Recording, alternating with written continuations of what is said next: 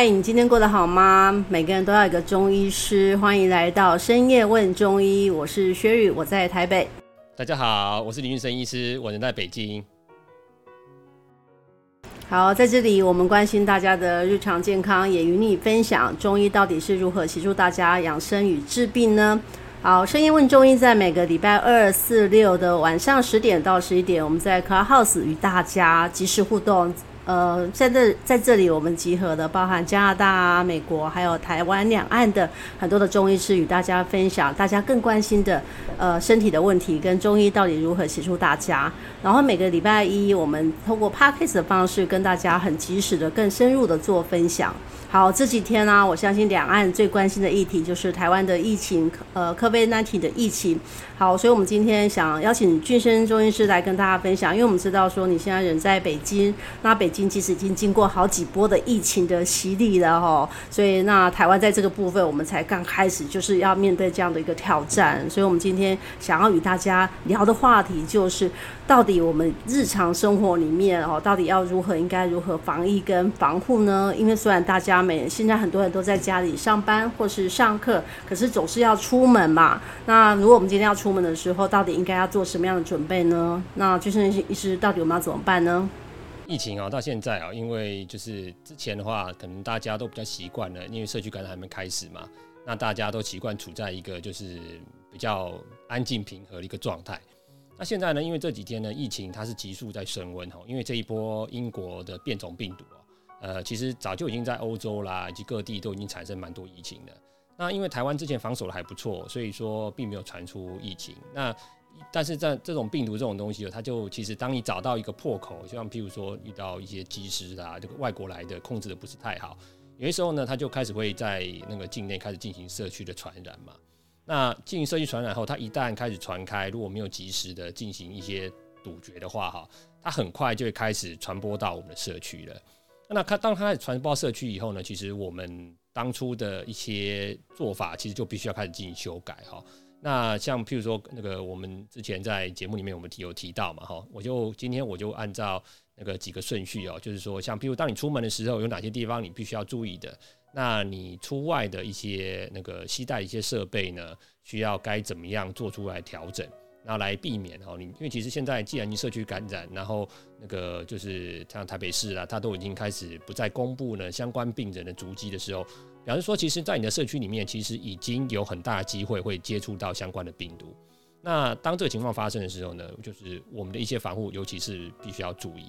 那我像我都会跟我的患者，如果说当尤其是在像北京，如果说开始进入一些比较紧急的时候呢，我就跟他们建议，像譬如你在外出的时候啊，你就必须要记得一件事情，就是呃，第一个你就必须要减少你外出的的那个那个次数哦，就是当疫情开始在进行的时候，你要开始你要出门的那个时候，你就开始要想，诶，我是不是可以减少这一次的出门？那比较好的方法是什么呢？就是你在出门之前，你就先要。做一个计划，就是你你这一次出门大概要做哪些事情。然后可以是可以的话，你必须要把好几件事情并在一起。就是你一趟出门，一次穿好穿好你的一些随身个人保护的一些装备啦，比如说是口罩啦、眼罩啦、手套啦这些东西。当你一旦要决定要出去的时候，你就必须要把这一趟，你譬如说你要买东西，你就不能再像以前一样，哦买了再把它带回来，然后买了再把它带回来，可能一天出去好几次，然后把把一件事情呃把那些东西都买完。那当你一旦开始到现在这种疫情进行的时候呢，你可能买东西的方式第一个就必须要修改，就必须要你一趟出去的时候，可能就是你去去拿东西啦，去办一些业务啦，去做一些事情，买一些东西，可能就必须要一次把它做完。然后回来后呢，你就可以把你的，因为你你你的身上的一些设备哦，那我都会建议就是说，像一些朋友呢，他身上的一些设备尽量改成是一次性的，就是说。呃，你的手你的手套可能就是有一次性手套嘛，对不对？口罩当然本来就是一次性的，好，那还有眼罩，眼罩的话，眼罩可能比较难是一次性的，但是可能建议改成是可以擦拭的。那像之前呢，在口罩的部分呢，可能就是那个呃，有些可能就会那个建议说，那个手口罩是可以反复使用嘛？好，那像我在我就会建议，就是用电锅蒸蒸一蒸，再来反复使用。对，那个是还没有在社区感染的时候，你可以这样子。但是，一旦你身边开始出现类似有疑似的患者或是确诊的患者的时候，你可能有跟他有可能是擦肩而过。那像这种情况下的时候呢，其实你的口罩，呃，那么多天再换一个，我就觉得就不是太恰当了哈。因为其实最好的话还是每天都能够更换一个。当疫情比较紧急、比较密集的时候，我就会建议说，你口罩换的频率最好是一天就更换一个，不要再重复使用了。好，那像我刚刚讲到嘛，就是尽量可以换成一次性的。就是你要是不能更换成一次性的呢，你就必须要改成那种呃表面是可以擦拭的哈。就是像比如说你的手机外面你可以加一层那个加一层那个一层膜啦，或者是什么的把它包起来。那你回家的时候，因为你在外面一定会掏手机出来嘛，你把手机拿出来外面按完，你再把它带回家。但你只有手消毒，其实你手机并没有消毒，这样是不够的。最好就是说你一样再给它包一层膜，那膜回家的时候呢，第一个时间就把它撕起来丢掉嘛。然后撕起来丢掉后，手机放着，立刻就清洗你的双手，然后就可以换成一次性，这样换成一次性的，不能换成一次性的，我们就要把它盖成改成是可以那个表面是可以擦拭的，哦，就可以可以上面喷一些百分之七十五的酒精啦，或是或是喷一些那个像是我们我们说次氯酸水啦这些哈，或者是说漂白水稀释过啦这些可以拿来消毒的一些消毒的用品。那我会建议目前的话改成这个方式会比较好。好，俊轩刚刚有特别提醒啊，就是两个很重要的重点呢。第一个就是呃，计划性的外出，就是减少次数之后，非常有计划的，一次就是可能出去就要办很多的事情哦。然后第二个，当你外出的时候啊，尽量你的装备最好都是一次性的哦，要么就是一次性。呃，使用之后你就要做擦拭跟清洁。例如说，口罩不能像之前一样，就是用好多次哦，就是一次用完之后，可能就就可能就要丢掉了。那身上的东西最好是它都是可以有清洁哈，可以。呃，让你做清洁再擦拭的呃物品为主，好，就是不要重复使用就对了。好，那那个呃，我们出去之后，我们大家都知道说，呃，尽量是降低接触嘛，啊，那在呃降低接触这件事情上面，君君有没有什么？配包有没有什么方法可以呃提醒大家如何去这样？因为总是出去总是要跟人家互动啊，总是要拿东西啊、写字啊，例如说拿个快递也要签收吧。那这个有没有什么方法？就是你自己在日常生活里面有用什么样的方式来协助呃让自己跟呃降低接触的机会？呃，我会建议哈，像譬如说我们出外的时候，其实跟人家接触最频繁的，因为你本身一定会有消费行为嘛。那过去的话，我们习惯就是说我们从皮包里面拿钱给人家。那我就会建议啊，其实因为现在台湾有很多那种扫码扫码支付啦，或者是说那个那个线上的平台支付，其实已经越来越多了。那再怎么样，你再不行，你还有信用卡支付嘛？哈。那像这种情况，因为其实你用信用卡给他，然后到到时候再给拿回来，比起说你直从对方里面直接拿现金过来，因为现金上面其实是无法消毒的。那你的信用卡本身是可以消毒的。像我就会建议各位说，呃，当然你如果可不可以换成完全是改成无接触，就是你直接全部用 Line Pay 啦，或是其他那些那个线上支付平台的话，那当然是最这个就是最好的模式，你就可以避免接触到那个对方的手或是现金嘛。那另外，如果你真的不行的话，真的因为并不是所有老人家或者是说都会使用这种线上支付的平台。那你要是不会用的话，没有关系，我们给它改成信用卡支付。而你信用卡回家的时候，记得要稍微把它擦一擦。哦，这样就变成说这是属于可以消毒跟可以擦拭的一个模式。那你跟人与人之间的时候，譬如说你拿快递，因为在北京过去的经验是这样，就是说当他疫情在进行的时候呢，他在每个大楼是小区，他都会设立一个无接触的柜子，就是说。不管是架子或是柜子，就是说，当你拿东西的时候，快递是把那个东西放在你这个大楼的架子上面，譬如架子上面都会有很多区隔嘛，譬如说你这一间你是几几楼之几的，你的位置就在这里。然后呢，就是快递来的时候，就把东西放在上面，然后会发简讯给你讲说，哎，你的东西已经放在架子上了，然后拍个照片给你看，OK，然后他人就走了。然后你等他人走后，你就可以去架子上把东西拿下来，拿回你自己的家里。那通常我们会建议在拿包裹前呢，记得要稍微喷一下，拿个七十五百分之七十五的酒精，把一些你会碰触到的一些封口稍微喷喷一下，因为根据这一次的那个那个变种的病毒啊。它它的那个在空气中的可以待的时间其实非常久，因为它在那个不锈钢表面的时候可以待到七十二个小时。那大家算一下，七十二小时其实大概就快三天嘞。哦，然后当然在铜的方面稍微好一点，铜的话铜铜表面就是铜质的有些为什么能把有人喜欢用铜质，就是这样，因为铜质的话，它在那个病毒之后，办法在上面停留四个小时而已。那如果说今天是在纸面呐，或者是塑胶面的时候，其实停留时间都会非常非常长。那像这种情况下，我都会建议，像譬譬如说你在出门呐，或者是你。你在去拿快递的路中会有会摸到门把嘛，会摸到电梯嘛，或是一些门把。那你建议就是说，其实定期都要请一些工作人员来把它消毒，或是你自己喷把它喷一些那个像是稀释过后的那个那个漂白水啊，哈，这样就可以尽量避免你接触到病毒了。那出面出门的话，就是呃，因为它在密闭的室内，其实是会有传染的可能的。那那两个人即使都戴口罩，当然还是有可能，但是几率就会降比较小。所以说，除了说我们出外一定要系上戴上我们的个人防护装备，譬如说你的眼罩啦、你的口罩、你的手套之外，啊，那我觉得这个就是最基本的，一定要准备好的。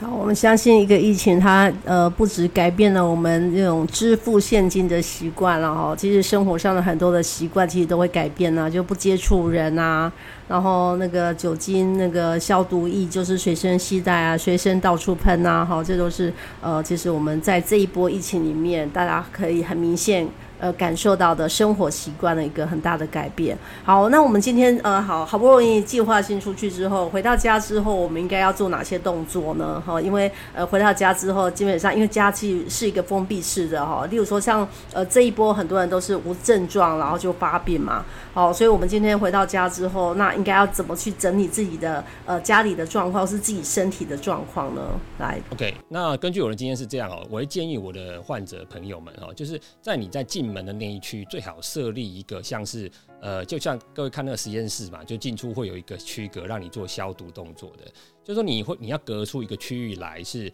你再把你的手套那些东西脱下来，然后丢弃，或是说你的从外面带进来一些东西，比如你的包包，那个东西就尽量不要拿到自己的床上啦，随便乱丢这样子，因为那个其实毕竟在外面有接触过了。那我就建议说，你把你的包包啦、帽子啦这些，而且穿出去的外套啦，你就把它放在门口的这个我们叫热区好了。这个热区就等于说是有可能会有感染的区域。那你把它吊在一个架子上面。那你在这个热区呢，通常我会建议我的朋友呢，在热区这个地方，你可以设一些紫外线灯，就是我们平常在消毒用紫外线灯。然后你在等于说你把东西吊在架子上以后，你人离开那个热区以后，回进来就开始洗手嘛，开始洗手，把你的那个那个那个装备。在热区就把它就把它丢掉，那回进来后就开始洗洗你的手了，做清洗。那你当你人离开热区以后啊，你就可以把你的紫外线灯打开哈。那把你紫外线打开，对那个一些你擦拭不到的表面啊，就是等于说你可以你你那个对你的一些物品的表面就可以进行基本的一个消毒。因为在紫外线下的话，照射大概两个小时左右的话，其实呃对于那个那个那个病毒的存活率，它直接是会下降的哦。那所以说，我会建议各位在自己的门口设一个热区，然后准备一些紫外线灯，然后把你的一些呃带出去的物品就放在那个地方，然后人离开后再开始开紫外线灯哦。大家千万不要对那个紫外线灯是不能照到眼睛的哈，也不能最好不要长期照射皮肤。就人在的时候千万就不要开，然后人那个离开以后再开始把那个紫外线灯打开哦。这个就是建第一个是建立一个热区的部分。那对于那个我们的一些消毒剂的制备哦，因为其实这一次的那个新冠那个病毒哦，它对于那个就含氯的消毒剂其实它是敏感的，就是说它它是其实会被含氯消消毒的消毒水所杀灭。那我们常见的含氯消毒水是哪些呢？就是呃，就是像次氯酸水嘛，就像次氯酸水，就呃，但是次氯酸水在用的时候，大家注意一下，因为次氯酸水其实市面上其实你可以看到很多的次氯酸水的自备的小机器，就是说你把水倒进去，然后它里面有触媒，可以直接帮你转成次氯酸水。但像这种次氯酸水的话呢，你在买、你在用做完，或是从外面买回来以后，其实是要快赶快是在时间内要把它用完，因为它的时间大概只能维持一到两天而已。就是它一旦超过两天以后，其实它的对于那个病毒的杀灭能力其实是会失去的那个那个杀灭能力的。那另外一个另外一种含氯消毒剂呢，就是我们总知道小漂白水嘛。那漂白水呢，其实它在稀释呃五十倍到一百倍的时候，其实是具有那个对病毒其实是会有抑制或杀灭能力的。那就是说呃，如果说你今天没有接触到病人，或者说没有什么机会接触到的话，大概一些场所，像比如说家里的地板啊、门把这些地方啊，哦，你要是没有接触到，没有机会接触到的话，其实大概稀释大概就是一比九十九吧，大概稀释一百倍左右。那如果说是有可能接触到，比如说你的你家附近开始有一些病例，然后我都会建议，那你大概就稀释五十倍左右哈，就是呃，就是用稀释五十倍的像那个漂白水进行擦拭。那大家在其实大家在擦拭的时候，尤其特别要注意哦，因为这这个东西其实在挥发以后，其实对我们的肺部其实是有一定程度的影响的。那我就会建议说，当你用这些含氯消毒水啦，把环境进行擦拭以后，你要主要做的第一件事情就是要把窗户打开哦，让窗户打开通风了哦，这样才不会说你过度吸入了这些这些那个漂白水以后啊，对你的肺部长期来讲并不是太好。哦，我就会建议我的患者呢，就是在在那个啊，另外你在你的室内呢，有些地方你定期还是要进行一些杀菌跟消毒的哈。像比如说你的浴室的一些水龙头啦、周围啦哈，然后你平常摆放口罩那个柜子，就你进门后那个热区，还摆放口罩柜子，然后还有你的门把那一定要的哈。然后如果说你室内的话，有一些通风口。或者是地板，地板是一定要记得擦的。然后有一些你的空气清净机，或是你的那个那个空冷气的那个通风口，定期也都要稍微擦一下。因为根据那个新加坡那时候的研究是这样，它的确是会有一些有一些病毒。如果说环境里有病毒的话，或是你本身有有不小心被感染到，其实这些地方都可能会检测出病毒来。哦，那我就建议各位在家里的一些柜子啦，然后地板啊、门把啦，然后厕所水龙头、厕所的门把这些地方，都建议进行一定程度的那个擦拭跟消毒，这样可以长期表可以保证你的环境其实是没有问题的。哦，这是我的一点建议。那有一点大家要注意的是什么呢？就是说这些含氯的这些消毒剂哦，其实建议不要拿来雾化。你不要说，哎，我们那个，哎，这个有消毒功能呢，我们把它喷一喷来雾化好了。因为其实不建议这个样子哈，因为其实这些东西吸到肺里面，对肺产生都是会有一些影响啊。尽量不要说把这些消毒水那个拿来喷呐。那尤其是因为其实我们刚刚有一个没有讲到，就是氮气除了酒精，那酒精也是对病毒是有杀灭作用的。但是你一定要记得一件事，就是呃，千万不要把酒精拿来当空气消毒就在那喷呐。因为这个一一旦遇到电火花的时候，其实会有起火的可能的哈。大家还要多注意一下。其实我们除了在那个抗菌啊、杀那个消毒的同时，还是要注意避免发生一些危险哦。这是我一点建议，谢谢。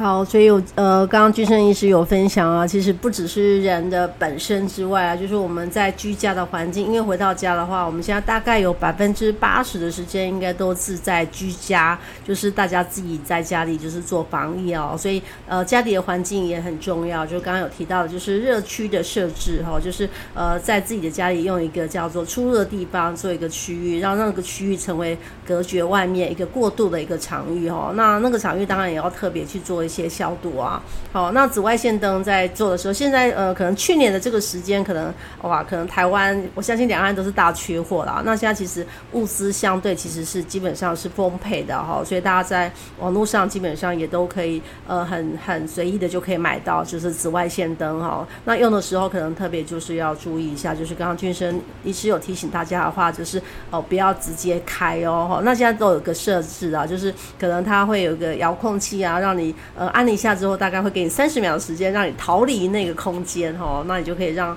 呃紫外线灯帮你可能杀菌个可能十五分钟、三十分钟，甚至是六十分钟，来呃协助做环境的杀菌哦。然后另外一个就是居家哈，就是家里真的是要呃定期的要做一些大整理哦，就是用一些。呃，次氯酸水啊，或者是漂白水来做一些整理哈，这就是我们今天呃，今天我们花了一点时间，请俊生医师跟大家分享，就是他自己在北京的生活的经验，就是呃，可能在呃从个人出入跟一直到居家的部分。那大家如果说还没有开始建立这样的习惯，不如从现在就开始哦，就是呃出入的时候少接触，然后多用一次性的东西，然后回到家里的时候设置一个热区，然后居家呃定期的去。去做一些整理哈，就尽量让整个的环境呃，把那个菌真的是呃呃能抑制多少就抑制多少哈。就是我们在这波疫情里面，我们常常说保护自己才有办法去保护别人哦。所以我们这一集深夜问中医，就是花一点时间来跟大家，就是呃一定要出门，而且是没有。就是，如果是家里是呃呃家里成员是有有好几位的话，可能 maybe 现在也要计划性的外出哦，就是大家轮流外出哦，不要一次大家就。跑出去哈，所以就是呃，在这波疫情里面，可能大家在生活习惯上面要做了一个比较大的一个调整。好，不过呃，大家都不用害怕，就是呃，其实这波疫情就是可能呃呃看起来很可怕哈，可是实际上呃，军生医师要不要跟大家说，让大家比较放心一点哈？就是因为现在大家就是有点呃有点慌乱哦，在这个状况里面，呃，我们到底要怎么样去安顿自己的身心呢？最后一段就是请君生医师来给我们一点建议跟分享。因为像在国外哦，这种情况其实已经发生一年以上了哦。那其实大家觉得说，哎，我们当我们发生，因为大家看嘛，现在两那个两双北市开始疫情比较多，那就会开始面临说，哎，要封城了，大家都好害怕。但是其实你问一下国外的朋友就知道，其实他们封好多次了，那他们还是活着哈，并不是因为说封城然后就有人饿死或者是怎么样。那其实是几率是有点比没那么大了哈，因为在现在这种一那个物资供应比较正常的情况下。那大家所要注意的是什么呢？就是说你的个人的一些防护设备，我们刚刚讲的眼罩、口罩、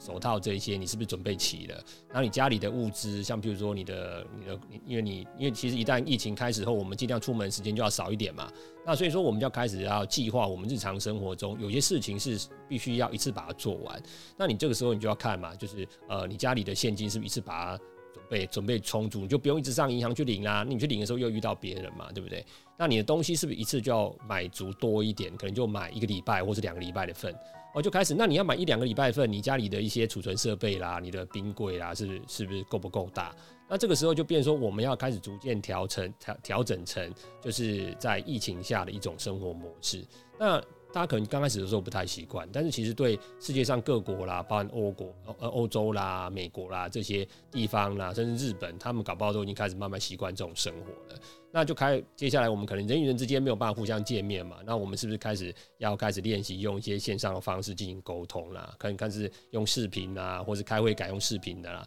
那慢慢在这种情况下，过一段时间后，因为一开始的时候大家不习惯，所以会开产生恐慌嘛。那到一定时间以后，你开始习惯这种生活以后，就开始发现其实那也是另外一种生活模式。那大家也都开始慢慢习惯了。那小孩子也开始习惯线上课堂，老师也习惯线上讲课。那大家也习惯线上会议。那大家开始，当一切都开始线上化、开始就绪以后呢，那你的生活就开始比较稳定下来，你就你也就比较不会，因为其实一切的恐慌是来自于未知，因为我们必须要改变我们生活的一些生活形态。那当你开始习惯这种生活后，其实你也就慢慢习惯了，大概就是这个样子。那因为其实疫情在就是，除非是有在非常那种铁腕政策的那种那种主角下哈，就是完全把大家都关在家里，要不然的话其实是很难完全灭绝的。那我觉得大家唯一可以做到就是调整心态嘛。那调整心态，慢慢习惯这样的生活哦。那这样的话，你就心态就比较坦然一点。有些时候你开始习惯以后，你会发现其实呃有些时候并不一定比较不好，因为其实当你呃，省省去的这些移动的时间的时候，有些时候其实反而你是节省下来一些时间，可以做一些你自己想做的事情的啊。我就我就简短的跟大家说到这个地方，谢谢。好，所以就是在这波疫情最重要一件事情，就是建立一个新的生活习惯哦。就是如果你把你的生活习惯做一个调整之后，然后有计划性的去从事很多事情的话，其实你基本上就可以不用这么害怕了哦。所以我们这一集深夜问中医，就是跟大家。呃，告诉大家，在疫情时代里面，好的生活习惯跟好的个人的保护措施，不止可以保护自己，也可以保护他人哦。所以深夜问中医，祝大家好好吃，好好睡，然后天天都健康。那拜拜，我们下一集见，拜拜，拜拜，我们下集见，拜拜。